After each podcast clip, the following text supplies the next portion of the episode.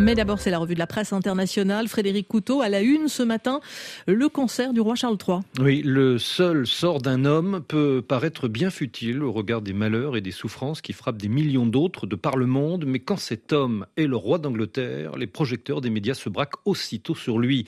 Tous les quotidiens britanniques placent la nouvelle en première page ce matin, à l'instar du Times, qui titre sobrement Le roi a un cancer. Le journal précise des inquiétudes étaient apparues lorsque Charles a été hospitalisé pour une hypertrophie de la prostate.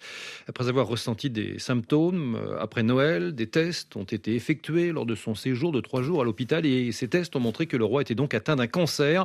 On n'en connaît pas la nature, mais son entourage au palais affirme qu'il ne s'agit pas d'un cancer de la prostate. Alors, le roi Charles a commencé désir des traitements ambulatoires réguliers, pointe le Guardian, et bien qu'il ait été contraint de reporter ses engagements publics, il continuera à exercer son rôle constitutionnel de chef de l'État. Toutefois, poursuit le Guardian, on peut s'interroger sur son futur rôle. Charles est devenu roi à plus de 70 ans, bien des années après que la plupart des hommes ont pris leur retraite.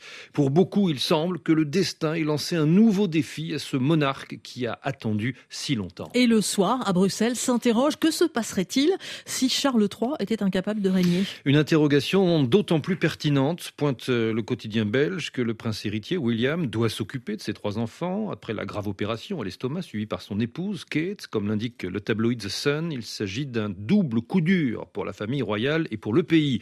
Alors, selon la coutume, précise le soir, en cas d'empêchement royal, un éventuel intérim doit être assuré par au moins deux conseillers d'État de rang royal agissant euh, au nom euh, du souverain.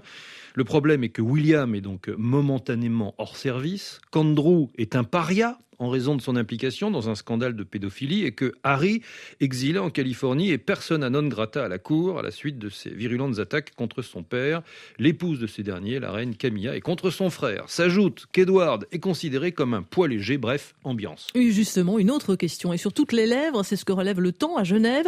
L'événement va-t-il enfin rapprocher le duc de Sussex, Harry, de son père? Harry le déserteur, Harry l'affreux rejeton, comme il est parfois qualifié dans la presse britannique, Harry qui s'en est allé euh, profiter de la côte californienne, loin du temps maussade de son île natale. Le duc de Sussex va rendre euh, visite à son père dans les prochains jours. La presse britannique l'annonce. Ce dernier l'a personnellement informé de son état de santé par téléphone. C'est ce qu'indique notamment The Sun. Alors, serait-ce le début d'une réconciliation royale réconfortante se demande le Daily Mail. Il est encore trop tôt pour l'affirmer. Et puis Frédéric, c'est aussi à lire cette fois dans le Wall Street Journal ce reportage étonnant sur une petite ville de l'État du Michigan. Des milliers de personnes qui défilent pour soutenir le Hamas, le Hezbollah et l'Iran. Les manifestants qui crient Intifada, Intifada, du fleuve à la mer, la Palestine sera libre, ou encore l'Amérique est un État terroriste. Non. Nous ne sommes pas au Moyen-Orient, s'exclame le Wall Street Journal. C'est la ville de Dearborn, dans la banlieue de Détroit, dans le Michigan. Donc, Dearborn, où la communauté musulmane a pris fait et cause pour les Palestiniens et pour la lutte armée contre Israël. Une situation qui préoccupe depuis longtemps les responsables américains de la lutte antiterroriste, pointe le journal.